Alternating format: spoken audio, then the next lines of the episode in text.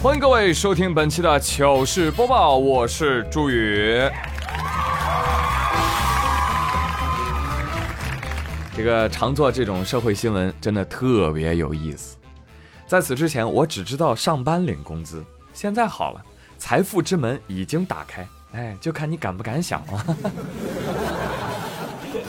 去年六月份，小伙儿徐某陪他的女朋友小婷在医院做了个手术。后来呢，小婷就要回家休养了。哎，结果这个男朋友徐某啊，哎，就假扮医生加小婷的好友。哎，你好，小婷女士，我是您医院的医生，呃，现在对您进行远程问诊。你现在呢，把你手术部位的照片啊，拍几张发过来。当然了，最好是以视频的形式啊，发给我们，我们一起看一看这个手术恢复的怎么样。这个小婷呢，信以为真啊，觉得这医院服务真好啊。就发过去了，这一发过去，徐某啊就一个人先后分饰十一个不同的角色，哇，比我厉害多了。跟小婷说：“哎呀，不好啦，你的私密照片被医生发到网上去了。”哎，但是没有关系，现在只要打官司啊，只要打官司，我们就可以帮你赢得七百多万元的赔偿，你晓得吧？这个难度不是很大，不是很大，只要你能够配合我们的工作。提供证据，哎，提供经费，哎，这个问题就不难。于是，小婷就这样开始了漫长的打官司之路。从去年六月打到今年的三月，小婷先后因为办案经费啊，还有律师费、预付诉讼费用啊、原告保证金，哎呀，等等这些名目繁多的要钱理由啊，终于让小婷服气了。在转账四十万之后，报警了啊，直到民警说出了真相，小婷都不敢相信啊，这是真的吗？是真的哈，你男朋友骗了你四十多万，除了部分用于两人的生活开销之外，其余已经被徐某是挥霍一空啊！目前徐某已经被刑拘了。徐某在看守所里痛哭流涕：“我为什么要骗他钱呢？因为我们两个人开销还挺大的。做完手术之后，他在家休养，他问我要生活费，我当时刚辞了工作，我实在没钱。”我就想出来骗他的钱来养他。哦，真的吗？那挥霍的那部分算怎么回事呢？来，大家看到没有？他为什么能够成骗子？因为表达能力强，是不是？低情商的人就会说啊，我骗女人的血汗钱，我自己挥霍一空了。而高情商呢，我们俩开销挺大的，我骗他的钱来养他。哇哦！骗女朋友的钱来养女朋友，这不就是永动机吗？应该给你颁诺贝尔物理学奖哦。你说白了，你不就是花式吃软饭吗？啊，好意思呢？啊，最后一个人分饰十一个角色骗人钱，喂，骗来的钱够你治疗精神分裂吗？哎呦，真的是送你们首歌，一个是骗人奇葩。一个是傻瓜无暇，若说没奇缘，今生偏又遇着他；若说有奇缘，如何四十万种虚化？啊！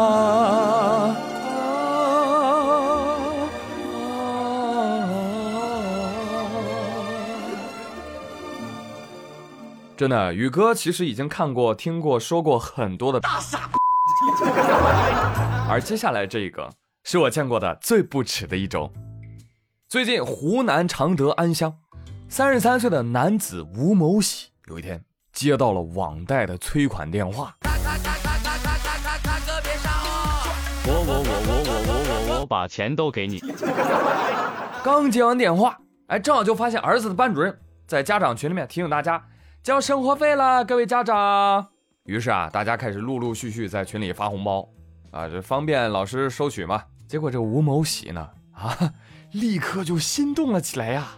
哎呦，老子正愁没有钱呢，这就送钱上门了。他一连领了三十多个家长的红包，领完就怕了，怕什么？怕儿子班主任找他呗。这吴某喜立刻就退群了。把班主任拉黑了，连夜逃跑啊啊！这连夜逃跑还没跑出常德，这吴某喜就拿了这三千块钱还了两千的网贷之后，还想着在赌场上捞上一笔。来吧，展示，又输了一千一。那怎么办啊？现在已经回不去了啊！身边的家人、朋友、老师、孩子、孩子的同学们，哼，都知道这个事儿了，还能不能有点出息？他就连日在外逃亡，然后又囊中羞涩，只得流浪街头。在常德市街头被安乡警方一举抓获。目前他因为涉嫌盗窃罪被警方依法刑事拘留。我记得我以前看过一个段子，朋友，只要你卸载了支付宝，就不用还花呗喽。我没想到是真有人实践啊！见过裹小脚的，没有见过裹小脑的。你这不知道的，还以为是卷巨款跑路了呢。三十多岁的男人啊，为了这点钱要靠这种手段，真的。你不要 face，不要透支你家人的 face，好不好？但是嘲笑过后呢，也要提醒大家，一切的根源其实就是赌。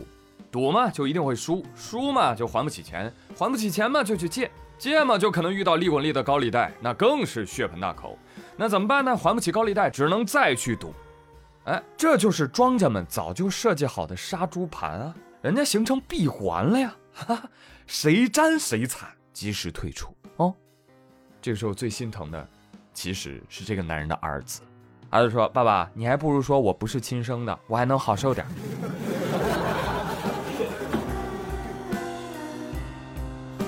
哎，说到这个是不是亲生的？哎，通常他的鉴定手段呢是去做 DNA 检测，是吧？但是最近网传啊，说两岁时被拐离家的广西柳州籍男子秦江涛就发现，我怎么这么喜欢吃辣椒呢？啊，对我还特别喜欢吃螺蛳粉哦。哎，这个就跟我所居住的广东佛山的饮食完全不同啊，所以。他开始怀疑自己的身世，最后发现果然是被拐卖来的。OK，就此打住。事儿是真事儿啊！这个秦江涛确实与分别了整整三十年的父母兄妹终于见面了啊！当年他确实是被拐卖的，但是是怎么发现的？不是因为他喜欢吃螺蛳粉和辣椒，好吗？这就在网上以讹传讹，就传播开来了啊！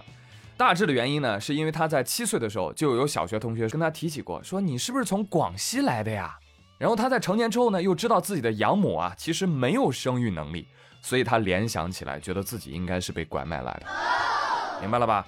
靠喜欢吃什么东西来判定是哪里人，对吧？这谣言明显就有漏洞啊！朋友们，宇哥也特别爱吃螺蛳粉，我也特别爱吃辣，难道我也是广西的喽？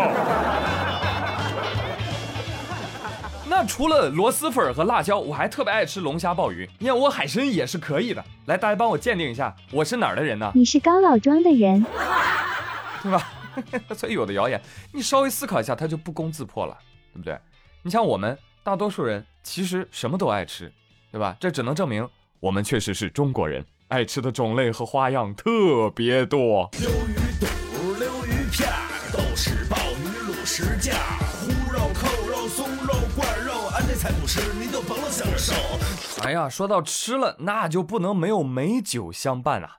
啊，还是那句老话啊，喝酒不开车，开车不喝酒。广西柳州一男子说：“你们喝酒不能开车，是因为你们只有普通驾照，我就不一样了啊，我有酒后驾照。”没听说。四月二十号，广西柳州有一男子啊，喝醉了啊，喝醉了还去参加科目三的考试。安全员老远就闻到浓浓的酒味儿就飘过来，于是呢，就对这个刘某进行了酒精测试。经过检测发现，这个考生体内的酒精含量是每百毫升一百毫克，已经达到醉驾的标准了。民警当场批评，并且判定成绩不合格，我们会通报你所在的驾校，还有驾培的上级管理机构运管部门。这波叫什么？这波叫强行闪现送塔。我跟你讲，民警从业这么多年啊，就没见过这种啊！民警就很气了，我要扣你分儿。小伙说：“哈哈，笑死，根本没有本儿，没分可扣。”哎，我觉得如果最后只是一个通报啊，而没有禁考的处罚，那这小子还可以十天之后再补考一次啊！哎呦，那也太划算了吧！不扣分，不罚款，不拘留，出去还可以吹啊！哼，别人在考场考科目三，我在考场体验查酒驾。啊，最后科目三还是民警给我判的零分。兄弟，你多少有点狂啊！站稳了。哎，你是不是觉得就喝点酒能不慌啊？呃，是我叫不紧张。那你现在醒了，能知道有多大影响不？啊，听说你教练都连夜跑路，边跑边说：“哎呦，我这辈子没教过他，连你的驾校都连夜搬家，查无此校。”你呀，是真正输在了起跑线上。你说这样拿到驾照还得了？建议禁考三年，三年之后取得驾照，再让交警啊把当年没扣的十二分给他扣上，扣完了再重考驾照。哎，咱最娴熟的手段就是辗转腾挪。现在扣不了，可以未来扣；现在放的假可以未来还。就比如说今天，凭啥还要上班啊？我就求求这个制定调休计划的人了，五一能不能不要调休了？我求求你了！